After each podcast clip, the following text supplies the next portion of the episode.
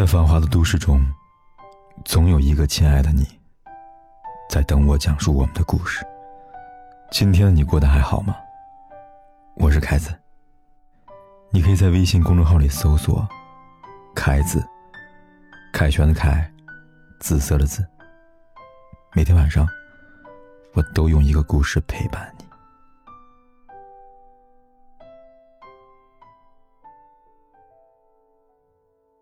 上周看到一条很有意思的新闻：家在福州的李阿姨，每次跳广场舞都身穿一件正面写着“我女儿还单身，我不在乎，她开心就好”，而背面印着“关你屁事”四个字的衣服。李阿姨说，自己女儿今年三十二岁了，常常被亲朋好友催婚，因为不希望别人来打扰，所以就想了这么一个法子。对此，有人说李阿姨三观正。也有人羡慕有这么一个明理的妈妈呀。的确，随着儿女的年龄增长，谈婚论嫁往往是长辈之间必不可少一个话题。每每有家长谈及婚姻大事，便有不少儿女因此色变。而像李阿姨这样尊重女儿想法的长辈，确实不多见了。公司有个同事，这两年回家呢。都要被父母问到对象有没有着落。眼看着今年春运临近，他内心的急迫感愈发明显。前天，公司年会上，他跟我说：“凯哥，我今年过年不想回家了。”他说自己一回到家，就觉得像是被关在笼子里的金丝雀。没有父母做主力军，对他灌输不结婚的各种危害，外头啊。还要面对来自七大姑八大姨的灵魂拷问，本来好好一个年假，硬是被各种相亲饭局给堆满了，让他身疲心也累。催婚到了最后，就跟催命符一样的。有人说，被催婚只是因为你过得很不好，其实不然，在催婚人眼中，只有适龄阶段，完成婚姻大事。才算真正过得好。有一则新闻，三十五岁的女博士，年前为了避免春节回家被催婚，曾向领导申请过年加班。你看，即便是高学历、高收入的人，依然也要面对着高年龄所牵引来的催婚大军。无独有偶，三十六岁的胡歌，也面对着世纪难题。被催婚。早在节目里，胡歌便透露自己的母亲曾帮他安排相亲。纵使胡歌如今事业有成，生活无忧，但他的父母依然希望他身边有个可以照顾他的人。还有三十六岁的，还有三十岁的林更新，同样也被家长催婚过。之前感情上的不顺。让林更新爷爷为之操碎了心，甚至一度想把店里小姑娘介绍给林更新。被人催婚，有时候只是父母想看到你结婚，无关乎你的收入，你过得好不好，甚至是无关乎你接不接受。面对这样的情况，有些人扛着长辈们的催婚压力，匍匐前行；有些人扛不过长辈们的耳提面命。选择就范。然而有些人呢，选择以极端的方式来告诉自己父母，他不接受这样的人生安排。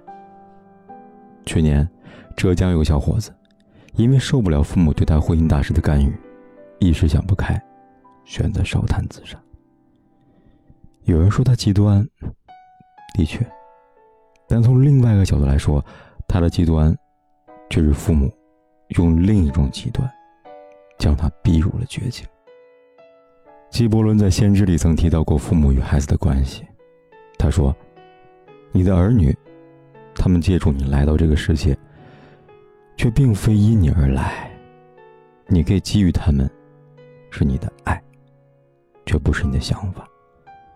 然而这些催婚大军并不知道，也并不认可，因此儿女的亲事，便是他们的人生大事。”在这个时代，不仅仅是被催婚让人头疼，被催工作，也一样让人感到焦虑。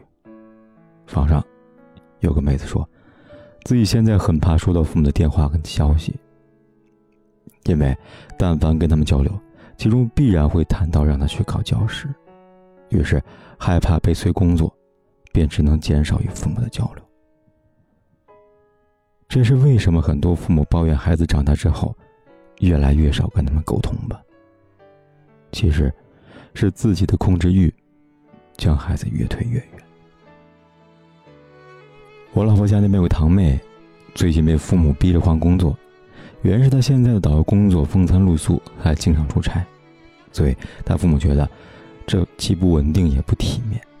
但堂妹却觉得这份工作可以让她去到更远的地方，见识更广的世面，接触到从前难以想象的风土人情和趣事。只是这些在父母眼里根本不值一提。对父母来讲，一份稳定又体面的工作才是一个女孩子最好的归宿。不过，事实真是这样吗？作家乔麦说：“对于个体来说，世界上并没有什么稳定工作这个东西。所谓的稳定工作，说白了只是说出去好听，老了还能按月领到养老金。这种一眼便可以望到尽头的工作。”却并非人人都趋之若鹜。去年，湖南益阳的公务员张小任用文言文写了一篇辞职信，引起网友们的热议。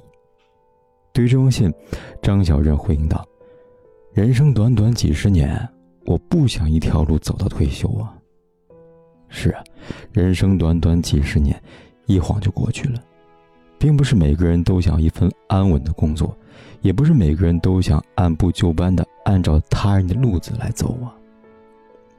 张小人的故事，顾少强也经历过。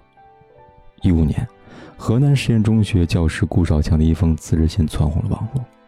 在这封信里边，他写道：“世界那么大，我想去看看。”寥寥数语，却已言明了他的心意。他不想将自己的人生于一方讲坛、一间教室。后来几年，顾少强的足迹遍布了祖国的山川湖海，真正做到了当初看世界的这个承诺。你看，并不是大众印象里面的稳定工作就一定适用于自己。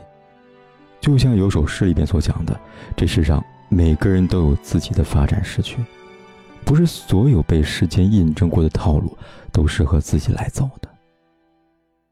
我熬过了被催婚，被催孕。却没熬过被催二胎呀。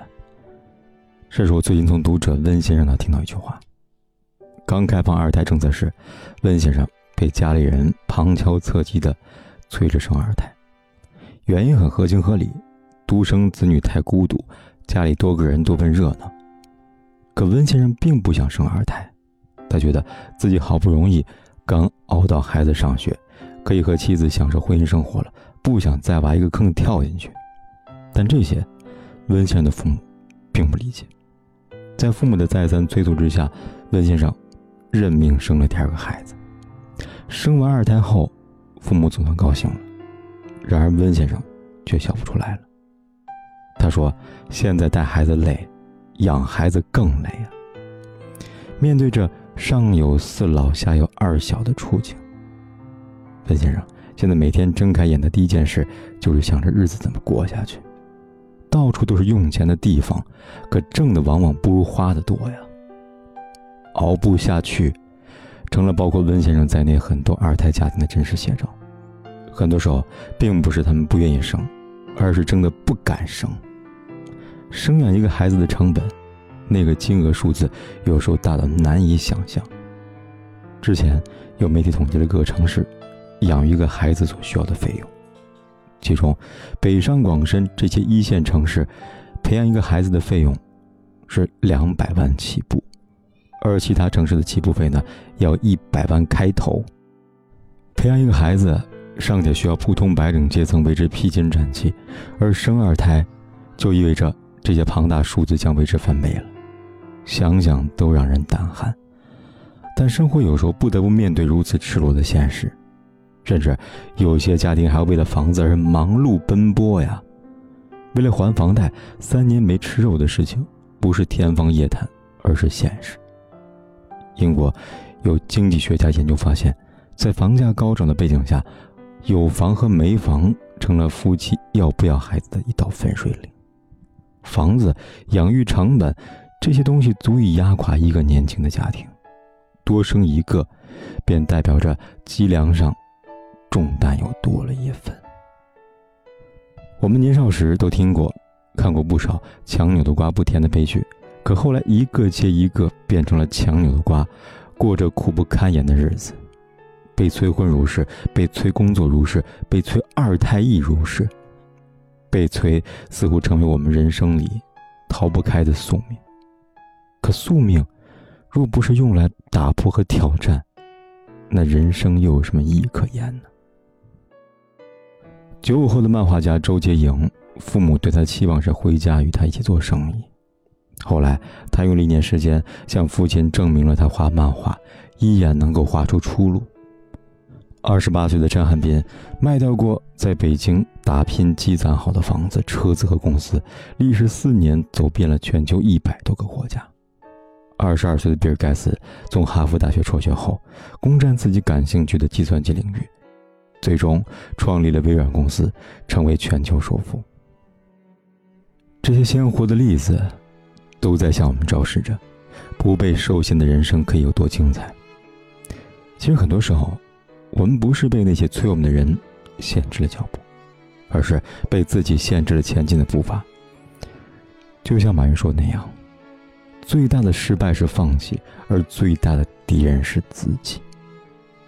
活出自己的精彩，其实一点都不难，因为时间是属于我们自己的，人生也是我们自己的私有物。怎么安排，都取决于自己。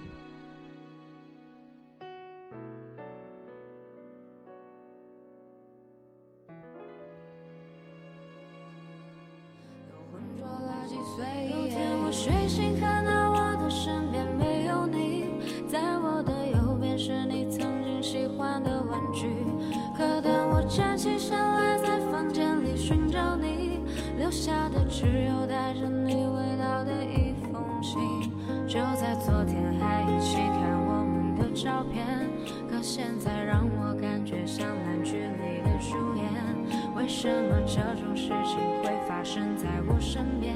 是不是老天没能看到对你的疯癫？